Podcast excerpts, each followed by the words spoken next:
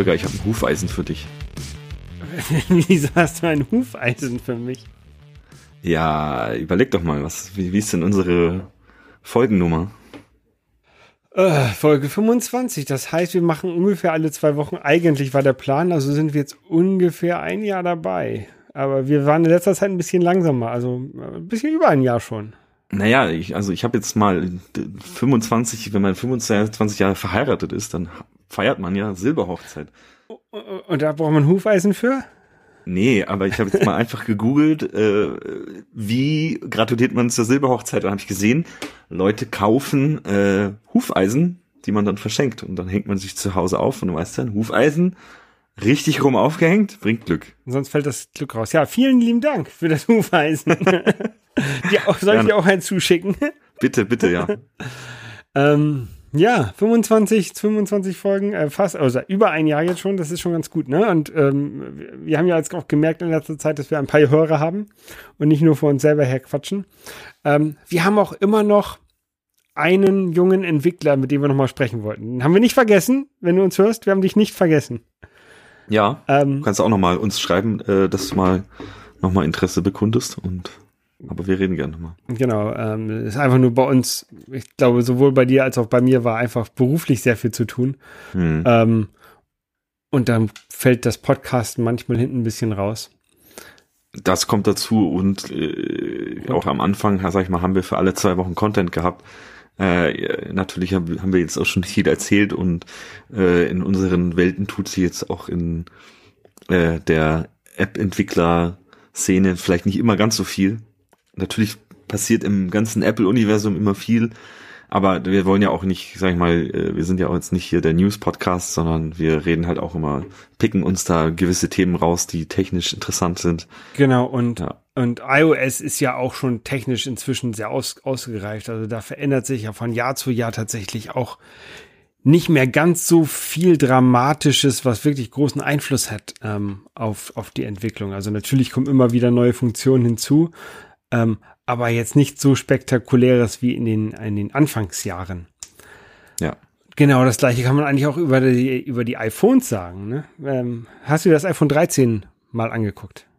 Äh, ja, ich, das ist das erste Mal, dass ich mir keine Apple Keynote wirklich live angeguckt habe, sondern erst verspätet. Äh, ich glaube, ich weiß gar nicht, ob es ein Tag später war oder ein paar Stunden später. Ich bin mir jetzt nicht unsicher. Äh, ja, äh, habe mir die iPhone 13 Keynote angeguckt. Äh, es ist so langweilig geworden wie wie gedacht. Wir haben, ich glaube, wir haben jetzt wirklich Peak iPhone und Peak Apple äh, erreicht. Ähm, ja, wie findest du denn das neue iPhone? Ja, es ist natürlich ein, ein tolles Gerät, also eine, eine, eine logische Weiterentwicklung vom 12er. Ähm, schneller und bessere Kamera. Und mehr hat sich da ja nicht wirklich getan, ne? Ja. Also, und, und wie ähm, wir, wie früher kam halt irgendwie Touch ID, dann kam Face ID hinzu, ähm, auch, auch immer nur so alle zwei Jahre was Großartiges hinzu. Ähm, aber ich hatte, früher waren die Schritte größer ähm, und dieses iPhone 13 kann natürlich auch so ein bisschen damit zusammenhängen, dass irgendwie auf dem Markt der, der, der, der, der Zulieferer irgendwie Probleme sind und dass deswegen der große Sprung nicht gemacht werden kann, weil irgend das mega neue Teil fehlt. Ähm, und das kommt dann im, im iPhone 14 oder so. Ähm, aber wenn ich jetzt ein iPhone entwickeln müsste, ich wüsste auch nicht, was ich da noch reinmachen soll, außer eine bessere Kamera. Eine bessere Kamera kannst halt immer machen.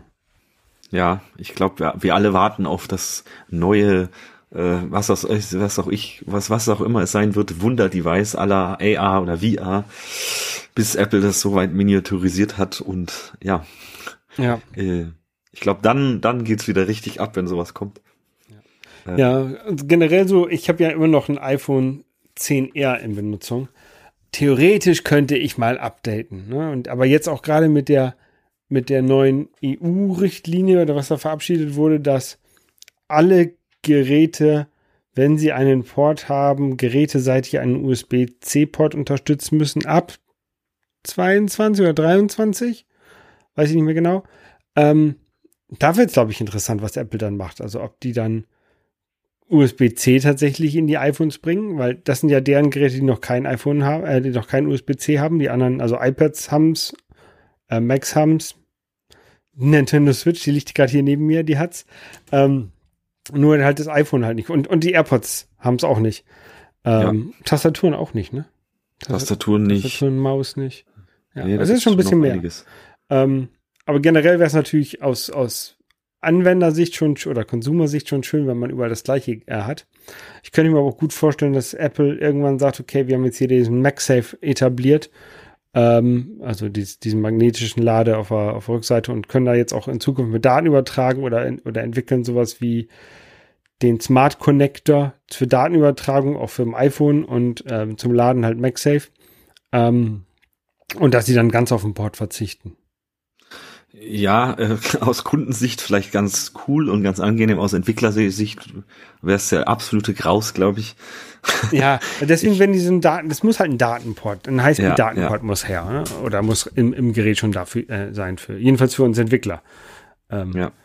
Aber für ja den Otto Normal-User ist das glaube ich egal. Ja, und ich meine, es kommt ja jetzt auch zu, dass das äh, USB-C äh, deutlich schneller ist als der Lightning Port äh, und das da jetzt auch das Problem ist, in dem neuen iPhone ist ja jetzt äh, hier Videoauflösung mit ProRes und ganz, ganz viel Daten, die da anfallen, wenn man ein Video schießt. Äh, das willst du ja eigentlich per Kabel runterholen, weil ich weiß gar nicht, wie lange sitzt man denn da dran, wenn man dann auf einmal irgendwie so 30 Gigabyte, 40, 50 oder per Bluetooth mehr Gigabyte sind. Ja, genau, per Bluetooth oder am besten noch in hier per Cloud hoch und runter schicken. Also da, per Infra Infrarotverbindung, wie die Nokias früher. Ja, ja, das weiß ich noch. In der Schule haben wir so einen Quatsch gemacht. Vom einen Tisch zum nächsten haben wir uns Nachrichten geschickt per Infrarot. ähm, ja, also da, das ist also wünschenswert, dass da alle die, die Ports überall gleich werden. Ich sehe es auch jetzt schon an meinem iPad und an an an meinen äh, iPhones, dass mich das auch immer wieder nervt. Ähm, und ich finde es halt einfach schon cool. Ich kann aber mein Mac-Ladegerät nehmen und mein iPad anstecken und ja. das lädt einfach und äh, ja, ich habe auch halt, also als ich ähm, auf meiner Weltreise war, habe ich meine Switch auch halt an meinem Mac-Ladegerät geladen. Hm. Ja. Und das war halt das wunderbar. Halt schon angenehm so. Schon bekloppt, dass ich auf eine Weltreise einen Mac und eine, eine, eine Switch mitnehme, ne? Naja, gut, ich meine, du hast ja auch noch gepodcastet während deiner Weltreise. Ja, das war auch ein bisschen Dann brauchst du ja sowas. Also ich würde auch einen Rechner mitnehmen. Wahrscheinlich. Ja, die Switch, die ich hätte auch ein paar, die Spiele, die ich da gespielt habe, hätte ich auch emulieren können. Vielleicht, ja. Für, für das eine Jahr. Okay, kommen wir mal zurück zum iPhone 13. Ähm, äh, Apple hat natürlich da mal wieder einen neuen Prozessor eingebaut. Der sah aber gar nicht so neu aus. Also was sie da vorgestellt haben, das hörte sich alles sehr bekannt an. Richtig. Und sie haben sich auch gar nicht mit ihr, mit dem A14 verglichen, sondern irgendwie mit der Konkurrenz. Aber jetzt hat äh, bei einem Apple Insider Artikel, habe ich gelesen, kam jetzt raus, dass dieser Prozessor doch schon wieder deutlich besser ist als der A14. Aber Apple hat es gar nicht so groß herausgestellt. Ähm, also in Benchmarks hat sich das gezeigt und in ja, also hat sich, hat sich rauskristallisiert, dass da auf jeden Fall mehr Power drin ist, als Apple selbst irgendwie, man kennt es ja eigentlich, Apple, äh, weiß ich nicht, äh, haut da immer voll rein und, und äh, dieses Jahr gar nicht so. Ähm, ja, bisschen, bisschen seltsam. Vielleicht wird es ihnen auch langweilig, sich mal mit sich selber zu vergleichen und zu versuchen. Ja, aber ich finde, ich finde es lieber vergleich dich mit euch selber, anstatt irgendwie auf der Konkurrenz rumzuhacken und sagen, ja, wir sind 50 Prozent schneller als, als Snapdragon oder äh, whatever. Ähm, das ist eigentlich auch nicht immer schön, so auf der Konkurrenz rumhacken. Ja, das stimmt, aber naja. Ähm, die, ja, vor allen Dingen, also die Leute, die sich diesen Apple Keynote auch angucken, ne, also entweder sind das Journalisten oder, oder sind halt Apple Fans, ne? Und mhm. denen ist das wahrscheinlich sowieso egal, was der Snapdragon, wie schnell der ist. Ja, also mir ist es auch relativ egal, muss ich ja. ehrlich sagen. Also ich meine, die Geräte sind eh äh, größtenteils hoffnungslos unter, äh, unterfordert mit dem, was da drauf läuft. Ähm, was wirklich die irgendwie ein bisschen reizt, ist dann so 3D-Spielchen hm. äh, oder oder AR-Kram. Ähm, aber sonst mit normalen Applications, wie wir sie machen, passiert ja nicht viel. Wie so Twitter und Facebook. Ja, genau, sowas. Oder halt NFC für iPhone oder die Game Collector App oder ja. man, da passiert ja nicht viel. Das stimmt.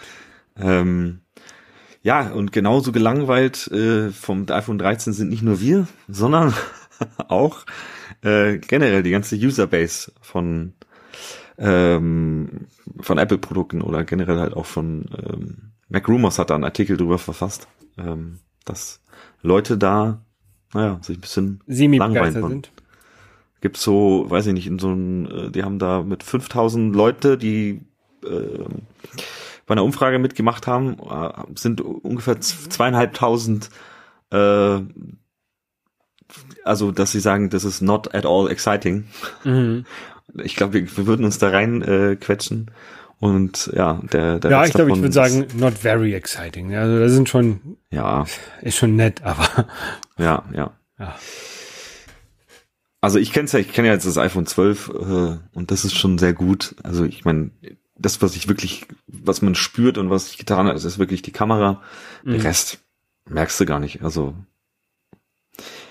wenn man jetzt vom 10R kommt, würde ich sagen, okay, dann wird sich so ein Upgrade vielleicht mal lohnen. Ähm, bevor man sich irgendwie eine Kamera kauft oder so und sagt, ja gut, dann kaufe ich mir halt sowas, weil da ist da ein Ja, ja. funktionales Gerät. Ich würde mir tatsächlich, glaube ich, eher für 2000 Euro eine neue Kamera kaufen, als für 1000 Euro ein neues iPhone. Hm. Weil ich bin ja von diesen Kameras, von diesen Smartphone-Kameras nicht so sehr begeistert. Ja, aber du hast auch noch nicht das, das iPhone 12 oder 13 in der Hand gehabt. Nee, aber ich habe Fotos ähm, gesehen mit diesen Fake Fake, ja, gut. und, ne, und, und für das, wo, wo ich halt dieses Fake Bokeh nicht brauche, ne?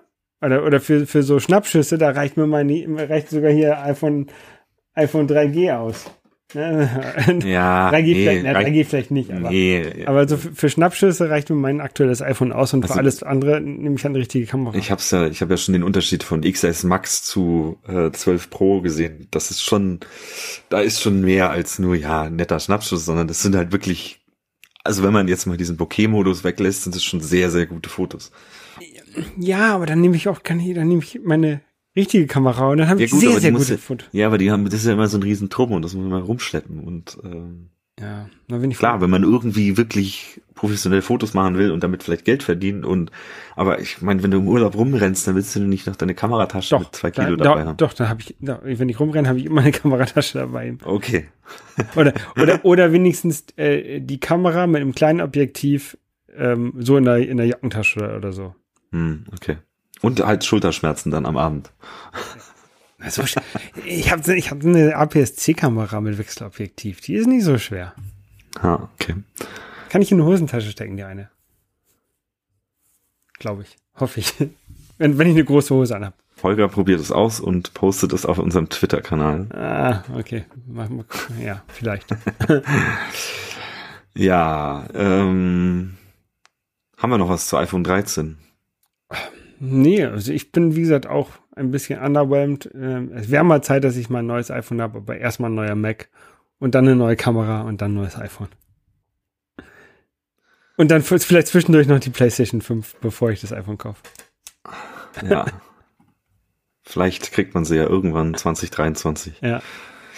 Ähm, anderes Thema. Ähm, kannst du dir vorstellen, dass man irgendwo an eine Web-API von, von Apple oder an irgendeine API einen Befehl schickt und dann werden alle Kurzbefehle äh, Links von, von Leuten, die schon gesagt haben, hey, ich möchte meinen Kurzbefehl scheren und zwar weltweit alle Daten gelöscht. Ich sollte, man, man, man sollte das hoffen, dass es nicht so ist. Okay, äh, scheiße. das Blöde ist, genau das ist passiert. Jemand hat im Netz eingegeben, hey, API, lösch mal bitte alles. API sagt, gut, habe ich gemacht. Und hat sich herausgestellt, ähm, alle, alle Links, also man kann ja so Kurzbefehle, kann man per Link teilen. Und all diese Links, die generiert wurden über jetzt die letzten zwei, drei Jahre, waren auf einmal alle weg. Und ja, g- gibt's einen Artikel drüber. Ähm, ist auf jeden Fall sehr lustig, finde ich, dass sowas passiert. Apple äh, zahlt ihm, hat ihm sogar eine, Prämie dafür gezahlt, aber hat auch gesagt, hey, bitte unterlass sowas in Zukunft an der an der Produktivdatenbank äh, uns was kaputt zu machen. Ja, aber hat, hat Apple eine Testdatenbank? Ähm, also eine, ein, eigentlich müssten die ja eine 1 zu 1 Applik äh, so eine 1 zu 1 Testdatenbank haben, wo man, man sowas testen kann. Also, dass Apple Probleme hat, Security-Leute ordentliche Tools zu, bereitzustellen und ordentlich zu bezahlen, das haben wir ja schon häufiger gehört. Ähm, mhm. also, wie hätte er denn das sonst zeigen können, wenn nicht an der Produktivdatenbank? Richtig, also ich glaube, du kommst ja auch nur Apple intern an solche Datenbanken ran und ja. das willst du ja als Firma eigentlich auch nicht ja, preisgeben. Ja, Apple, Apple könnte sagen, hier, wir haben ja ein, natürlich nicht alle User-Daten, ne, aber wir haben ja ein, ein System, was eins zu eins dem entspricht, was wir produktiv einsetzen. Das ist unter dieser Adresse erreichbar, wird jede Nacht ähm, um Mitternacht zurückgesetzt. Da sind fünf Millionen Dummy-Daten drin. Ja, keine Ahnung, fünf Millionen Fotos, fünf Millionen, alles Mögliche. Ähm, daran könnt ihr testen. Und wenn wir ein Update auf unser Produktivsystem auffahren, dann fahren wir da auch das Update auf das, dieses Testsystem ab. Ja, also möglich wäre das, aber natürlich ist sowas auch viel mit äh, Geld und Zeit verbunden. Ja. Ähm, aber das wäre eigentlich das Richtige und dann für halt solche Security Researcher. Hm. Naja, gut, äh, ist auf jeden Fall passiert. Ähm, lustig auf jeden Fall, finde ich. Und ja, ähm, kommen wir zum anderen Thema. Ähm, wir kennen ja alle von äh, Xcode und Swift UI mittlerweile. Der Holger kennt's nicht. äh, die Funktion, dass man oder die ja doch die Funktion, dass man sich äh, den Preview angucken kann, wie sein ähm, äh, sein View aussehen wird. Mhm. Und da haben, hat jetzt jemand was Lustiges zusammengebaut. Ähm, und zwar so ein Hot Reload für für UI Kit. Und zwar, dass man so auch so seine UI manipulieren kann, während die App läuft. Also angenommen, du hast irgendeine View und äh, dann sagst du, nee, machen wir jetzt mal rote, rote, rote Hintergrundfarbe und zack, äh, ändert sich dein Simulator. Und dann muss ich nicht neu bauen.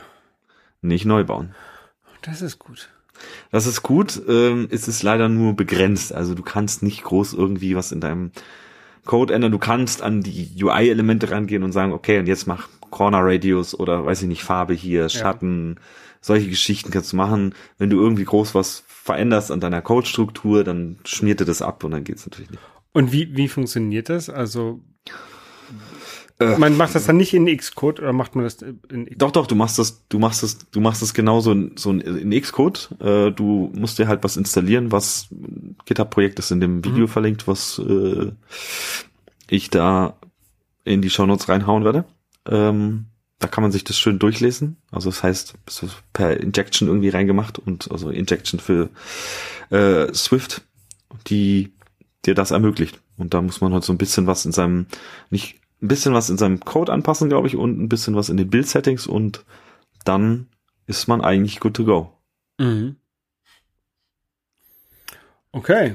Ja, hört sich interessant an. Hört sich so ein bisschen an, als ob man das, ich, ich benutze ja gerne das Programm SimGenie, ähm, um Sachen, den Simulator ein bisschen zu manipulieren und ähm, auf, auf die User Defaults und sowas zuzugreifen.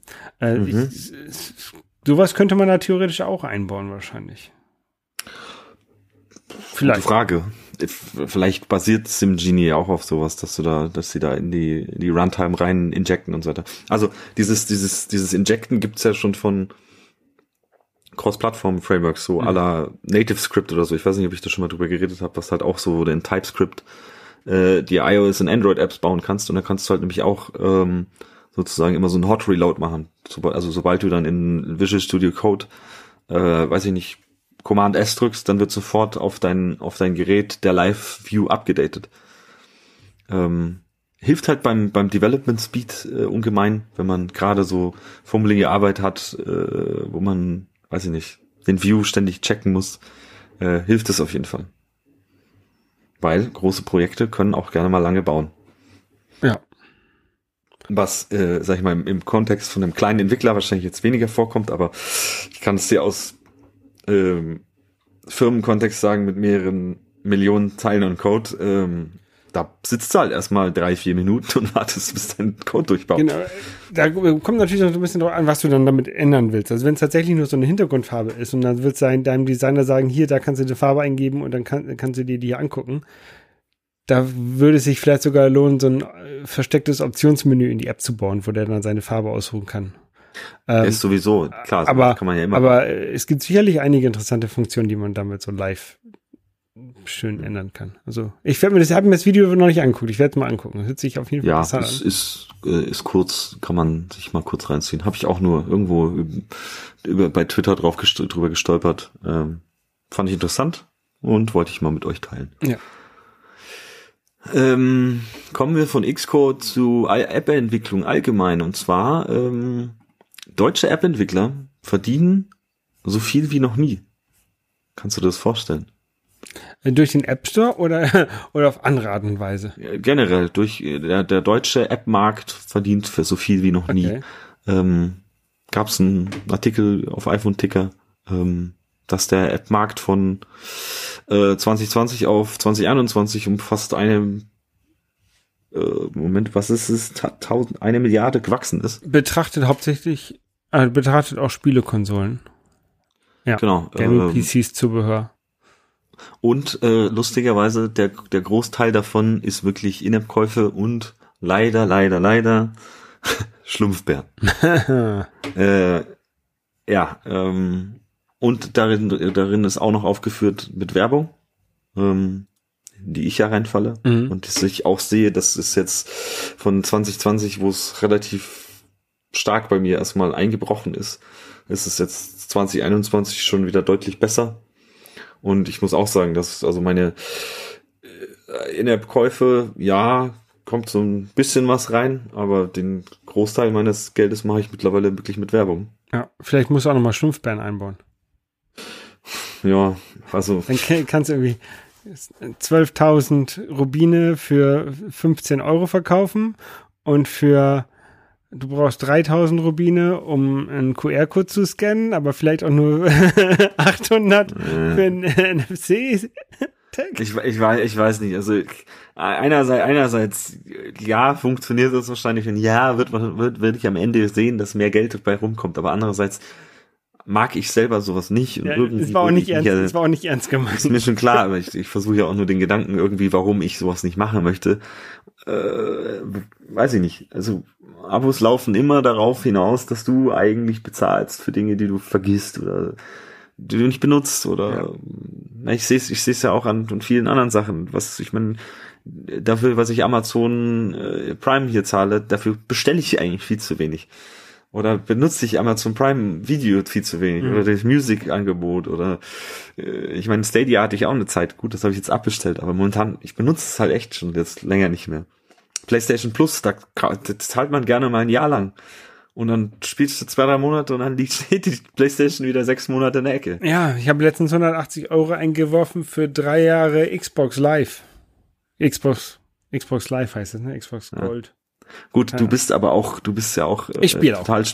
du bist ja auch total spieleverrückt, dann ist es ja in Ordnung. Dann lohnt sich's ja auch. Aber weißt du, die, ja, die wissen ja ganz, bei mir die, auch nicht eigentlich. Gut, die wissen aber auch ganz genau, dass halt die mit den, den mit den 10% Hardcore-Leuten, die es übermäßig nutzen, ja. äh, holen sich das auch von den 90%, die es unterdurchschnittlich nutzen, halt wieder zurück. Ja, ja, ja.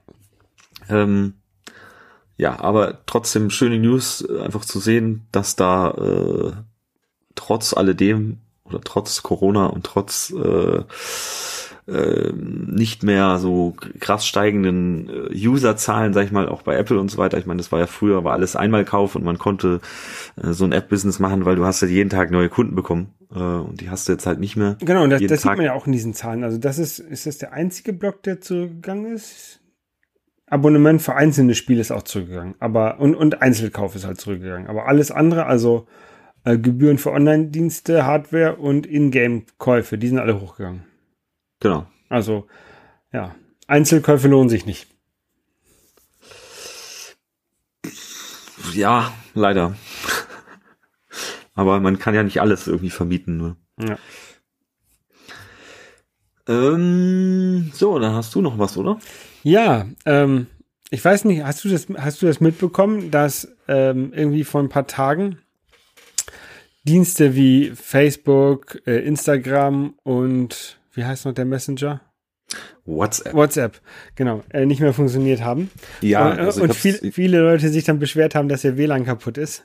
Ja, also ich habe es auch nur bei WhatsApp mitbekommen, ähm, Das ist ja hin und wieder mal, dass man dann oben bei WhatsApp sieht, kringelt und sagt verbinde und ja, hab mich kurz gewundert, aha, hab mir gedacht, okay, irgendwas ist im Internet wieder kaputt. Wenn WhatsApp kaputt ist, dann ist irgendwas im Internet kaputt. Ja. Hab dann aber gedacht, ist mir wurscht, also soll Mama mich halt anrufen. und ähm, genau, also wenn man wenn man ein bisschen bei Twitter gesucht hat, hat man nach, nach irgendwie WLAN WLAN kaputt an dem Tag. Ähm, dann war das ganz lustig, haben die Leute tatsächlich gedacht, entweder ihr WLAN, was ja damit gar nichts zu tun hat, oder ihr Internet, mhm. was damit auch nichts zu tun hat, wäre kaputt. Sondern was passiert ist, ist, ähm, das war ein selbstverursachter Fehler von Facebook. Ähm, die haben quasi ihren Telefonbucheintrag gelöscht. Also das Internet funktio funktioniert ja so, äh, über, über DNS, also wenn man facebook.com eingibt oder, oder whatsapp.com.de, was auch immer, ähm, dann wird über DNS-Server nachgeguckt, was ist denn eigentlich die Adresse von diesem Server? Ja, und dann wird dahin verbunden. Äh, was Facebook jetzt, und, und, dahinter ist noch ein anderes Protokoll oder ein anderer Dienst, der ähm, nennt sich BGP, das Border Gateway Protokoll. Das ist quasi so die, wenn du einen Face, wenn du einen Telefonbucheintrag haben möchtest, rufst du bei der Telekom an und sagst, Telekom, trag mir mal bitte ins Telefonbuch ein. Ähm, und die Telekom trägt das dann bei sich ein und dann geht das, wird das über die, über die ganzen Server auf der Welt verteilt, damit jeder dich anrufen kann oder jeder dich erreichen kann. Facebook hat halt seine eigenen ähm, Server dafür oder seine eigenen Router dafür, ähm, weil die halt ein internes so großes Netz haben, dass sie sowas ähnliches wie ein eigenes Internet bei sich aufgebaut haben, worüber halt alle deren Dienste funktionieren und auch unter anderem deren Zutritt, Zut, ähm, Zutritts Karten, um, um Türen aufzumachen und sowas. Das läuft halt alles über deren internes Netz. Und dieses interne Netz ähm, ist über deren ähm, eigenen Router ähm, konfiguriert. Und die haben ein Update auf diesen Router gefahren. Und dann konnte man äh, richtig schön beobachten, wie diese Telefonbucheinträge auf den ganzen DNS-Servern weltweit sich nach und nach gelöscht haben, weil der ähm, weil die Facebook-Server nicht mehr gesagt haben, ja, hier, hier sind wir unter dieser Adresse zu erreichen. Ähm, sondern hat einfach gesagt, ja, wir sind nicht mehr da. Tschüss. Ähm, und äh, ja, selbst die Leute, die halt das fixen hätten können, konnten es nicht mehr, weil die nie, sich nicht mehr in ihr eigenes Netzwerk einwählen können, weil es nicht mehr erreichbar war von außen. Ich, also ich habe nur Screenshots gesehen, dass Leute die, die Facebook-Domain gekauft haben. Ja. wie, das, wie das zustande kommt, weiß ich nicht. Ähm, aber vielleicht war die ja, dadurch einfach nicht mehr. Domain-Registrare gesehen, ah ja, Facebook gibt's nicht mehr. Facebook ist frei. Ja, auf jeden Fall gab es äh, bei YouTube von ähm, Computerfile ein interessantes Video. Die haben das Ganze ein bisschen aufgeschlüsselt, wie das, wie dieses ähm, Protokoll, was da der grundlegende, ich will nicht sagen Fehler, das Protokoll hat ja funktioniert. Also der Konfigurationsfehler von diesem Protokoll, äh, wie der sich aufgewehrt, äh, ausge, wirkt hat und wieder, wie so nach und nach die Routen zusammengebrochen sind im Internet. Das haben die schön aufgeschlüsselt. Kann man sich mal angucken, irgendwie 10 Minuten, 15 Minuten oder sowas. Ähm, ja.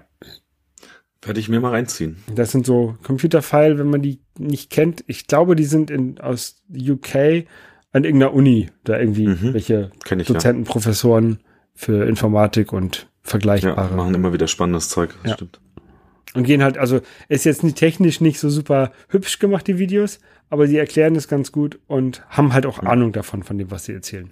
Ja, ja, ich habe da auch schon mal, ich weiß gar nicht, ob es, da gibt es noch Number-File, gibt es auch noch? Ja, gibt es auch noch. Das, die, die machen Mathe Ich weiß gar nicht, ja, ja, da habe ich mir, ich weiß nicht, irgendwas mal über Kryptographie reingezogen. Ich weiß nicht, ob es eine von den zwei war. Wahrscheinlich Number-File. Aber Vermutlich Number-File, ja. Oder die ja. arbeiten auch sehr, sehr nah zusammen, ja, ja. die beiden. Also, Ist ja auch äh, ähnlich, sehr, sehr nah beieinander alles okay, ja, ziehe ich mir rein. Ähm, dann habe ich noch was in eigener Sache. Ähm, ich arbeite ja auch wieder weiter an äh, Updates für NFC für iPhone. Ähm, ich habe jetzt noch, bin jetzt daran dabei, ähm, gerade die man kann ja äh, QR-Codes erstellen, die ein Kalender-Event drin haben. Das heißt, du kannst dir einen QR-Code ausdrucken oder zeigen oder sonst irgendwas, mit dem du, mit dem die iOS-Kamera sofort äh, sieht, hey, da ist ein äh, Kalender-Event drin. Trage ich Willst es abspeichern. Genau. Ähm, habe ich jetzt umgesetzt, war erst ein bisschen rumgefrickle, bis ich dann jetzt gemerkt habe, es war dann doch gar nicht so schwierig.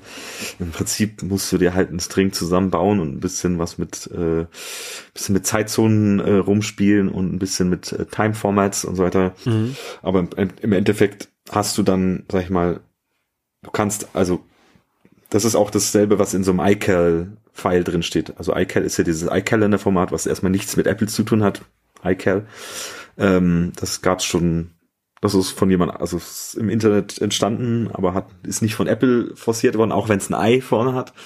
Ähm, genau, und im Prinzip ist ein String, da steht drin, äh, wie sich dieses Kalender-Event, äh, was da, also Startzeit, Endzeit, Description und Title und noch eine Location, glaube ich, ja, und ähm, das ist noch nicht draußen. Ich bin, ich muss noch ein paar, in, bin noch ein bisschen in den Endzügen, aber sollte wahrscheinlich, äh, ich denke mal, spätestens nächste Woche äh, irgendwann ähm, verfügbar sein. Cool. Jo. Ähm, dann ist heute ähm, auch die neue iOS 15.1 Beta rausgekommen.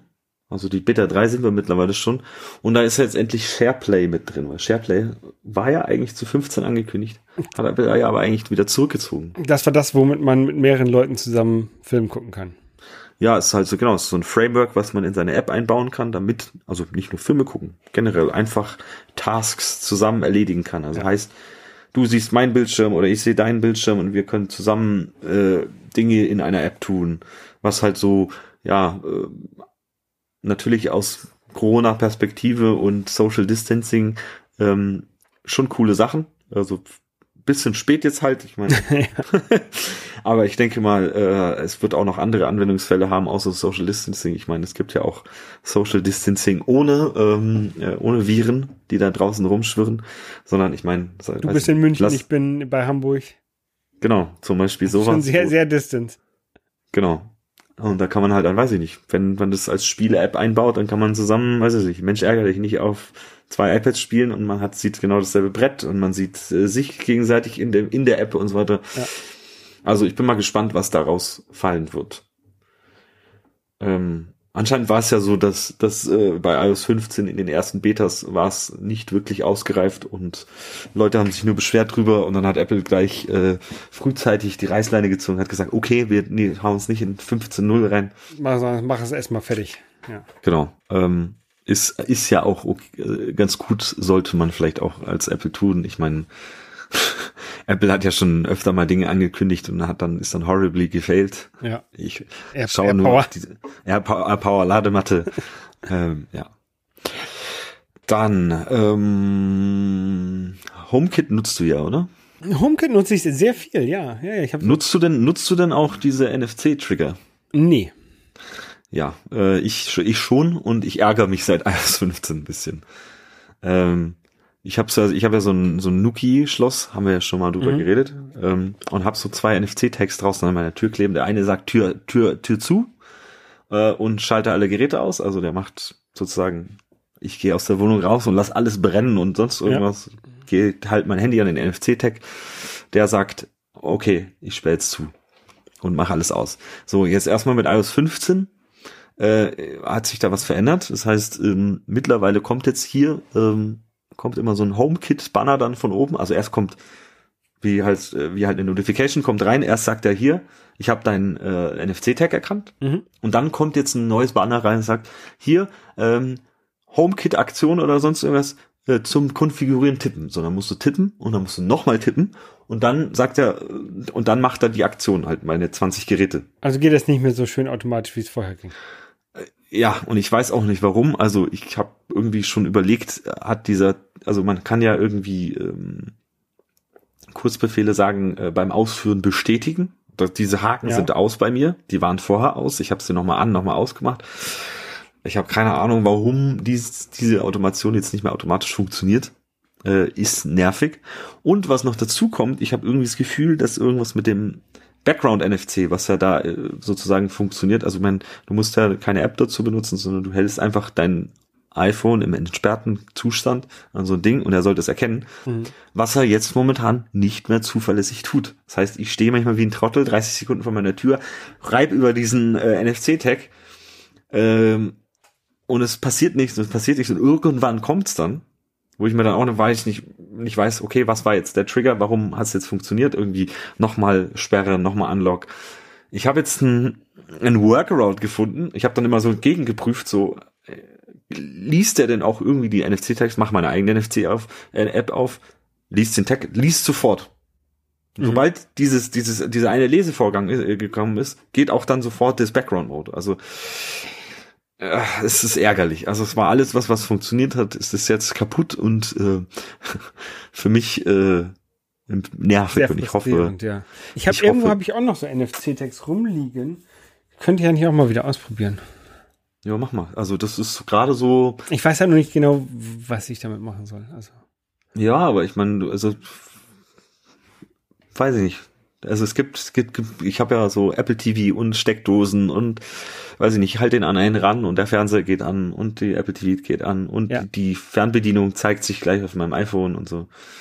Ich hatte sogar, ich hatte ja sogar unser Fernseher mal so eingestellt, wenn ich den Fernseher anmache, geht der Roller, geht der Roller runter. Das fand meine Frau schon nicht so gut, weil die dann meinte, dann würden die Nachbarn immer sehen, wenn wir Fernsehen gucken. Dann habe ich diese Automation wieder ausgeschaltet. Hä? Die sieht, die sehen doch, wenn ihr Fernsehen guckt, denn das Licht, fernsehartiges Licht aus euren Fenster kommen. Ja, also tagsüber nicht, weil so hell ist der Fernseher ja nicht. Ach so. Naja, vielleicht denken ja die Nachbarn, ihr habt Sex. Ja, vielleicht. Im Wohnzimmer tagsüber bei nur ein ja, Roller. Warum nicht? Ich meine, ihr habt doch ein großes Haus, da hat man doch überall Sex, oder nicht? Ähm, nächstes Thema. okay, ähm, das gibt's dann in App Store Tagebuch Plus. genau. Erzählt Holger, äh, was er noch so in seinem Haus macht. Ähm, ja, das war äh, NFC und iOS 15. Dann hätte ich noch ähm, eine Empfehlung oder ein, äh, eine Review zu einem Gegenstand, den ich äh, seit geraumer Zeit mir mal ausgedruckt habe. Und das ist nämlich ein, ähm, lass mich noch mal kurz, wie nennt es sich? Butterfly. Butterfly ähm, Laptop Stand. Laptop Stand, der perfekt für ein MacBook passt. Äh, ein, also ich habe hier einen, der passt perfekt für ein MacBook 15 Zoll und ein MacBook Pro 16 Zoll und er passt auch für ein iPad. Mhm. Und ich habe mir da zwei Stück von gedruckt und ich muss sagen, äh, jetzt auch hier in unserer Podcast-Session, wo wir uns per Video auf meinem iPad angucken oder du auf deinem iPhone, ähm, habe ich dieses so, das ist so ein leicht, so ein 45 Grad Winkel, steht jetzt hier auf dem Tisch. Ähm, das sind so zwei, ja, fast Dreiecke, die man dann ineinander steckt. Und dann genau, also man kann so ein Kreuz, was so abgeschrägt ist. Für die Leute, genau. die jetzt nur zuhören. Und man hat, genau, man hat unten, unten noch so zwei Nasen, die den Laptop so halten. Und mhm. man hat dann eigentlich den Laptop so vor sich in 45 Grad Winkel. Ähm, ist genau so gemacht, dass wenn du ähm, das MacBook kannst du ja nur bis zu einem gewissen Punkt aufklappen. Mhm. Und wenn du das dann ähm, sozusagen in diesen Ständer reinsteckst, hast du genau das Display senkrecht zum Tisch, wo das Ding draufsteht. Okay. Ähm, ich hatte mir das ja für meinen Stehschreibtisch gebaut oder gedruckt und habe mir dann noch einen zweiten gedruckt, weil ich mir dachte so, hm, fürs iPad könnte ich auch noch so ein Ding brauchen, weil ich mir dachte, das ist ganz praktisch. Äh, und ja, ich also ich muss sagen, das ist so mit äh, eines meiner meistgenutzten Druck Druckdinge, die ich, ich äh, gedruckt habe. Ja, sieht. Ähm, ich muss auch mal wieder drucken. Hab ich äh, verlinken wir. Ähm, keine Ahnung, dauert, ich glaube, drei bis vier Stunden, um die zwei Teile zu drucken. Ist jetzt nicht so äh, hoch. Also die Höhe ist ja häufig das, was wirklich Zeit kostet beim, beim Drucken. Genau. Ne? Also dadurch, dass es einfach so zwei flache, relativ flache Dreiecke sind. Mhm. Genau, und es lässt sich auch noch super schön einfach zusammenklappen und in die Tasche stecken und man hat immer seinen, seinen, seinen, äh, sag ich mal, Mount oder äh, Laptop-Ständer dabei. Natürlich kann man da nicht mehr auf der Tastatur tippen, aber ich habe auch ein externes Keyboard und eine externe Maus oder wenn man sowas noch dabei hat. Aber man kann sich halt relativ schnell irgendwo einen äh, Arbeitsplatz aufbauen, der, sag ich mal, wo der Bildschirm höher kommt. Das ja. ist ja irgendwie das Ziel dabei. Ja. Und beim iPad muss ich auch sagen, wenn du dann irgendwie, so weiß ich nicht, ich sitze hier beim Frühstück, steck mein iPad da rein und dann, weiß ich nicht, das Ding liegt halt, der liegt, du kennst es ja, so, so ein Telefon oder so ein iPad liegt ja auf dem Tisch und irgendwie geht man dann halt so runter und beugt sich so sehr hin, aber wenn es dann so ein bisschen entgegenkommt, ist das halt ganz cool. Ja, sieht Jo. nice aus. Ich habe ich hab so einen anderen, ich habe so einen laser gecutteten Ständer fürs iPad und da steht das iPhone auch so mit drauf, aber Hm. Ähm, auch aus so mehreren man zusammensteckt. Ähm, eh- also Ja, ja, ähnlich, nur halt, das sind drei Teile und nicht zwei. ja, ja. Ähm, wenn ich schon bei iPad bin, habe ich auch, ähm, ich habe dort ähm, eine App schon vor längerer Zeit gefunden, weil ich mir dachte, so, ah, so ein iPad, da kann man ja bestimmt irgendwelche Brettspiele spielen. Und dann habe ich mal irgendwie Brettspiele bei eingegeben und da bin ich auf die App Wordfeud ges gestoßen. Kennst du Wordfeud? Nee. Ist äh, Sieht aus wie ein, Scrabble, wenn ich genau, ist es ein Scrabble-Klon eigentlich, äh, nicht ganz wie Scrabble, aber sehr ähnlich.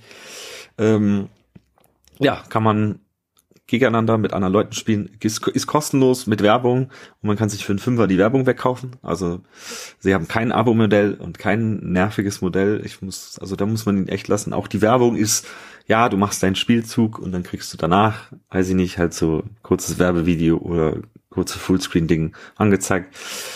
Sie haben es gut umgesetzt, die App ist schön, das Spiel macht Spaß, die weiß ich nicht, man spielt da mit allen möglichen Leuten von älteren Damen bis, äh, was weiß ich. Also haben wir auch so Matchmaking drin. Du musst die Leute nicht kennen, mit denen du spielst. Genau, du kannst Zufallsspiele spielen und ich bin halt so, also ich glaube, ich würde bei Scrabble am Tisch würde ich wahnsinnig werden, wenn jeder irgendwie drei, vier Minuten braucht, um seinen Mhm. Zug zu machen. Ähm, da kannst du einfach zehn Spiele parallel spielen, du hast immer was zu tun äh, und du hast halt, du hast 72 Stunden Zeit, um einen Zug zu machen in deinem Spiel. Also so ein Spiel kann sich halt mit irgendeiner Person, wenn sie sich alle Zeit lassen, auch mal eine Woche dauern oder länger. Ist ein bisschen wie Briefschachtern. Ja, genau. Ähm, äh, ich spiele das ganz gerne. Mich findet man, falls jemand das auch runterladen möchte und mich mal herausfordern möchte, mich findet man unter meinem Gamertag Peter Sack. Und zwar in einem, Wort, in einem Wort geschrieben. Ich heiße Peter Sack. Ähm, okay. ja. Ja, das ist so mein. Ich sehe das jetzt hier gerade auf Holländisch. Ähm, kann man das in verschiedenen Sprachen spielen? Also hat das dann pro, pro Board eine andere Sprache? Kannst du einstellen? Ich Ja, ja, du kannst dieses Spiel, spielen. die, dies, ich möchte mit dem auf Englisch spielen, mit dem möchte ich auf Deutsch spielen und mit dem auf Bayerisch. Ich, genau, ich habe jetzt bis jetzt größtenteils auf Deutsch gespielt, einmal auf Englisch. Ähm, ja, man, man lernt, also ich finde, man, man, man lernt auch einiges dazu, wenn man gerade mal so, man, sag ich mal, man lernt neue Wörter. Man, äh, also auch, weiß ich nicht, lass es irgendwelche Wörter aus dem Mittelalter sein, die halt leider im Duden drin stehen, aber halt irgendwelche bescheuerten Wörter kennenlernst. Ähm, ja. Die, die, die Ja, man noch nie gehört hat. Und ich sitze dann auch immer gerne da und ähm, äh, schaue in den Duden rein und äh, schaue halt, dass ich was auch dabei lerne. Ähm, genau. Ja, wenn man so mit so richtigen ähm, Scrabble-Profis spielt, die wissen dann ja schon die Wörter, wo sie dann X, Q und Y und gleichzeitig unterbringen können. Ja, ja, ich habe auch schon, also von von Xu und QI und also alle möglichen griechischen Buchstaben, die ja alle Namen haben und die Mehrzahl davon, weil es gibt ja Psis und was weiß ich. Also das muss man alles erstmal, äh, bis man da so ein paar Tricks raus hat und dann sowas wie äh, so Laute mit Hä und und und und Äse und ich meine alle die komischen Buchstaben geben halt ordentlich Punkte sowas Ja. wie Ä, Ö, Ü und Y und so weiter die geben halt immer gut Punkte äh, und wenn man die äh, richtig einbaut kann man auch äh, ordentlich Punkte machen ähm, ja fordert Ja. mich heraus äh, und nicht cheaten nicht cheaten. Ich, da, man kann bei sowas cheaten, indem man so Anagrammfinder benutzt. Ich mach's nicht.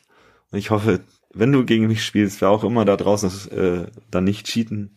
Man merkt das schon, wenn, wenn Leute zu gut die Wörter kriegen. Äh, ja.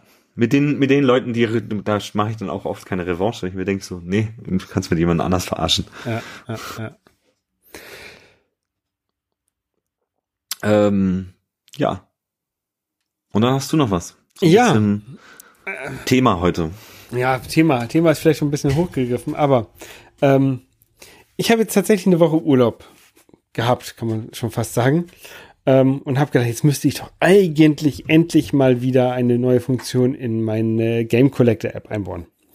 Ähm, ich habe gerade so ein bisschen das Problem. Also ich programmiere ja alle, alle Programme, die ich programmiere, programmiere ich für mich selber.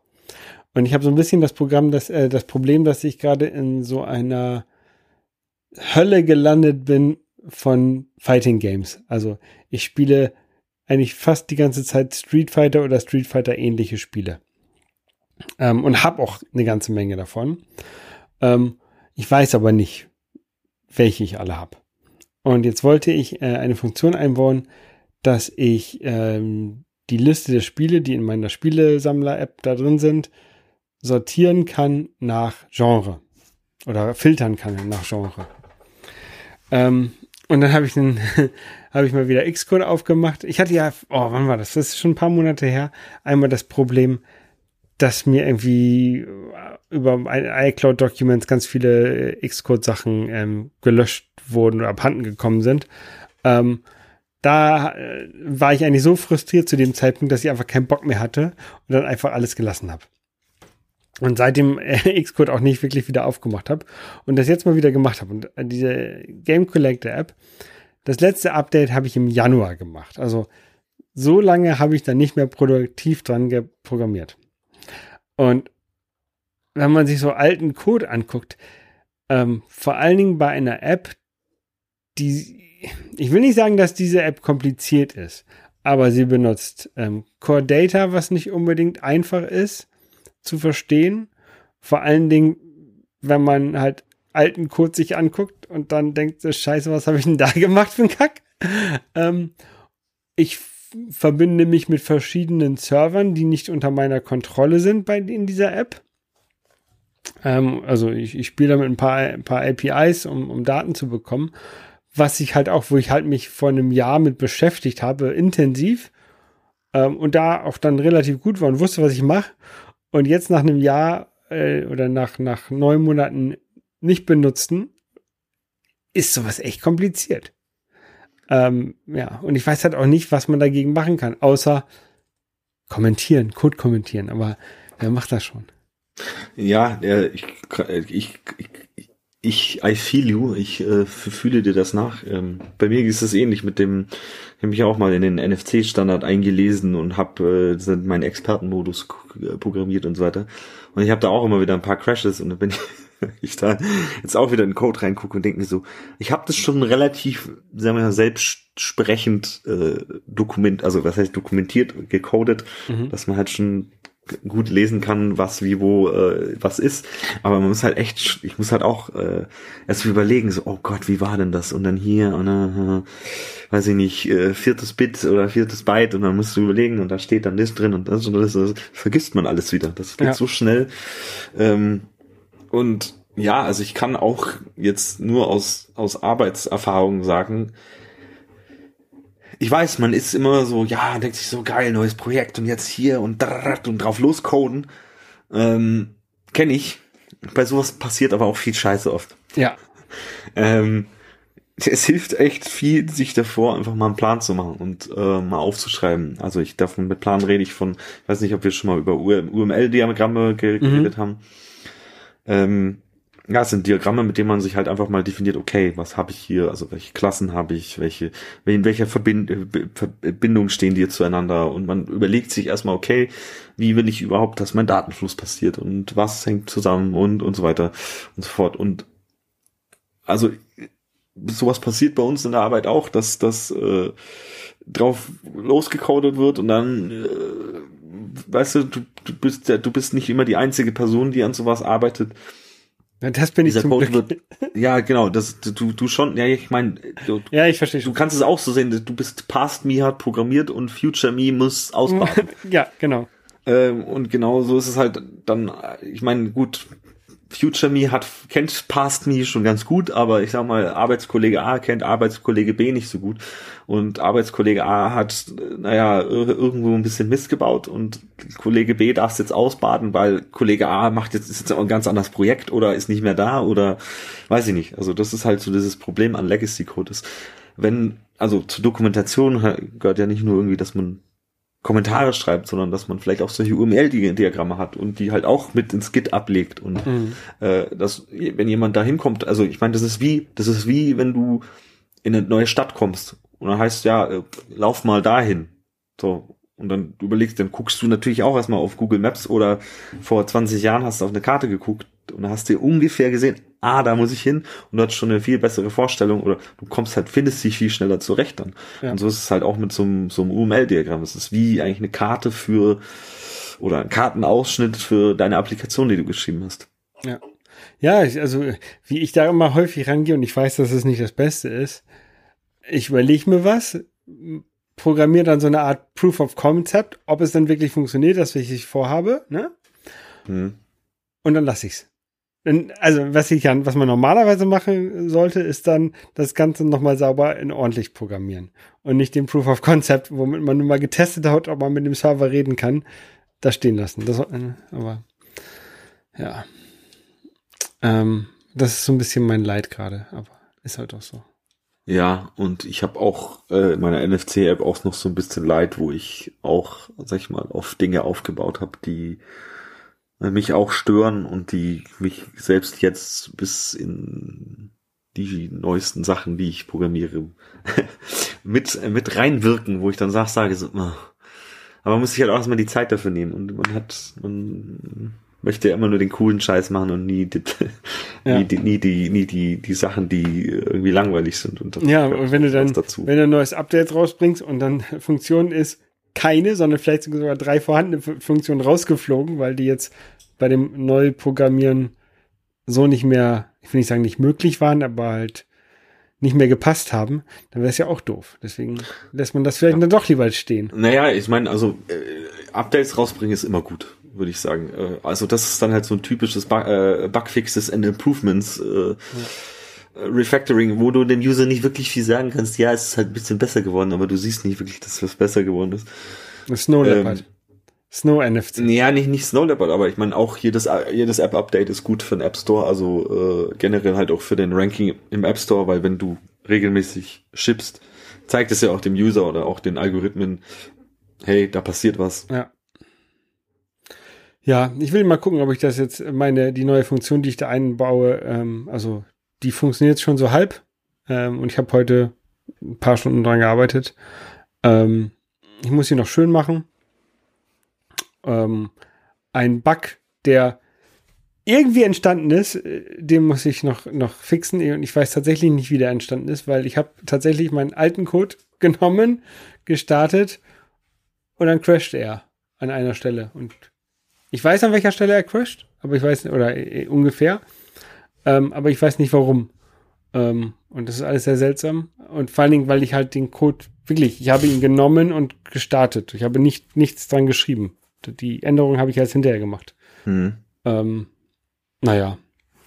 Mal gucken, woran das liegt. Vielleicht, äh, Vielleicht am neuen Xcode, neues iOS, neues das, was weiß ich. Genau, das, das kann halt sein. Es gab halt ein paar Xcode-Updates seitdem. Ähm, vielleicht liegt es daran. Ähm, noch eine andere Frage. Nutzt du deine Game, die, die Game Collector App nutzt du ja auch selber privat? Ich benutze sie selber, ja. Okay, ja. Na gut, dann hast du ja auch da definitiv Interesse dran, dass da jetzt was ja, Ich bin auch der Einzige, der die nutzt, aber. ja, irgendwen wirst du schon haben, der es nutzt. Ja.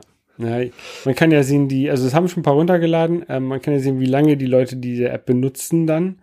Ähm, das ist häufig nicht so viel. Hm.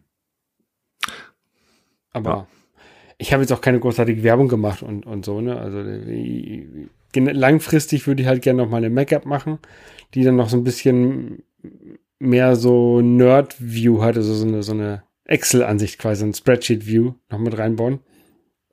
Ähm, damit man halt so für die Leute, die halt so richtig nerd, drin Daten ändern wollen und nicht App für App oder, oder, oder Game für Game das machen wollen. Hm. Ähm, für solche Leute halt. Ähm, aber ja, sie wird mich nicht zum Millionär machen, diese App, sagen wir es so. Vielleicht, ich hatte, ich hatte auch schon mal überlegt, ob man nicht einfach so mal sowas macht, dass man, ich könnte, ich, ich könnte mal ja mein, deine App in meiner App bewerben, mal gucken, was passiert. ja, können, können wir, ich kann deine App bewerben bei mir, das ist auch kein Problem. Ähm, wahrscheinlich ist es nur ein bisschen wahrscheinlich, unausgeglichen. Wahrscheinlich, ja, wahrscheinlich ist die Zielgruppe derer, die meine App haben und deine App benutzen, also mit der ihr was anfangen könnt, größer als andersrum. Also möglich, ja. wahrscheinlich sind so die, die Leute, die halt irgendwelche Spiele sortieren und katalogisieren, sind halt doch schon sehr Nerds und die finden vielleicht auch NFCs gut. Aber Leute, die, Die- die NFC gut finden, die sind ja nicht unbedingt gleichzeitig Spieler. Hm, hm. Ähm, wo wollte ich jetzt? Ach ja, doch. Äh, ich habe mir auch, also ich sehe das auch schon, dass so. Ähm, ich habe ja auch in meinen Einstellungen habe ich ja eingebaut äh, nur nur noch einen, einen, einen Knopf oder nicht Knopf, einen Table View Eintrag, der der noch mal auf mein App Store Profil zeigt mit hier äh, mehr Apps von mir. Ja. Äh, seitdem hab, merke ich auch, dass da schon ein bisschen was hochgeht, auch an den Downloads, dass da definitiv auch Leute mal draufklicken und drüber Ja. stolpern. ja, vielleicht sollte ich da sowas auch mal einbauen. Das sowieso. Also ich meine, so dieses Cross-Marketing, dass du dein eigenes Zeug äh, untereinander bewirbst, äh, Ja. hilft auf jeden Fall. Also, weil Leute, die sagen, oh, das gefällt mir, das ist ganz cool, schauen wir mal, was der noch so gemacht hat, hat man ja öfter mal, dass das äh, Entwickler nicht nur eine App machen. Ja, ja, und ich habe immer, ich habe ja immer so eine, eine Settings-App, eine Settings-View, oder häufig, wo dann, wo ich auch die, die Versionsnummer so einen kleinen Schwachsinn mit reinschreibe, dass wenn, wenn mal jemand Probleme hat, dass ich mir da einen Screenshot von schicken lassen kann, damit ich genau weiß, welche, auf welchem Bild er ist. Ähm, und da könnte man das mit reinmachen. Ja. Ähm, wenn ich schon jetzt so ähm mache, dann stimme ich doch da. Das Framework der Woche. Sehr schön. Das Framework der Woche nennt sich Pop-Up View. Äh, Pop-Up View ist ein äh, Framework, das dir verschiedene Arten von Pop-Ups, Bannern, von unten, von oben, von allen Seiten irgendwie reingeschoben, in allen möglichen Farben, Farben, äh, schieß mich tot. Wie, wie man halt irgendwas dem User, also sozusagen User-Messaging-mäßig ähm, äh, etwas ins Auge drücken möchte. So wie was, was man von Push-Notification kennt, nur halt dann nicht von Genau. Push-Notification. Nicht nur Push-Notification, ja, da ist auch sowas drin. Das sind so In-App Push-Notifications. Ähm, ja, die sieht ganz nett aus, konfigurierbar, Swift UI. Ähm, Habe ich selber noch nicht ausprobiert.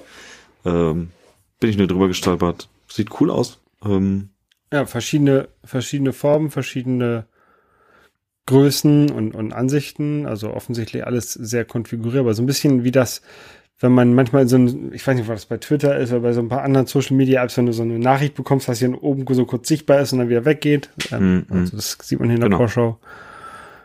Ähm, ja, es ist, ist sehr cool. Diese Draggable Card, die finde ich, glaube ich, ganz gut. Vielleicht baue ich das gleich noch in meine App ein. Nein. okay, aber schön, schön immer äh, mal auschecken äh, und äh, in die Bildfaces reingucken und nicht, dass man sich, das ist zwar ähm, well maintained und glaube ich auch peer reviewed und so weiter, aber immer vorsichtig im Internet, Kinder. Genau.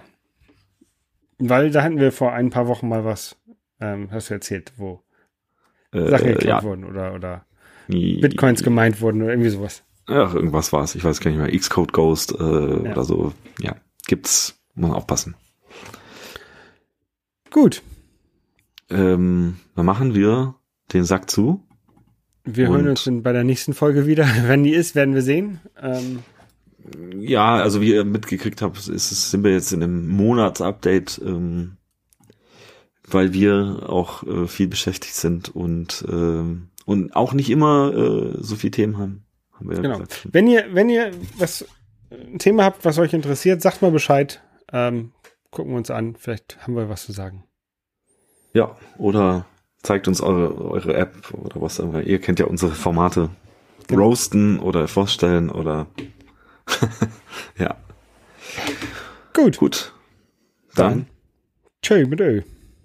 ähm, Moment, Moment, nicht chill mit Ö, San Francisco.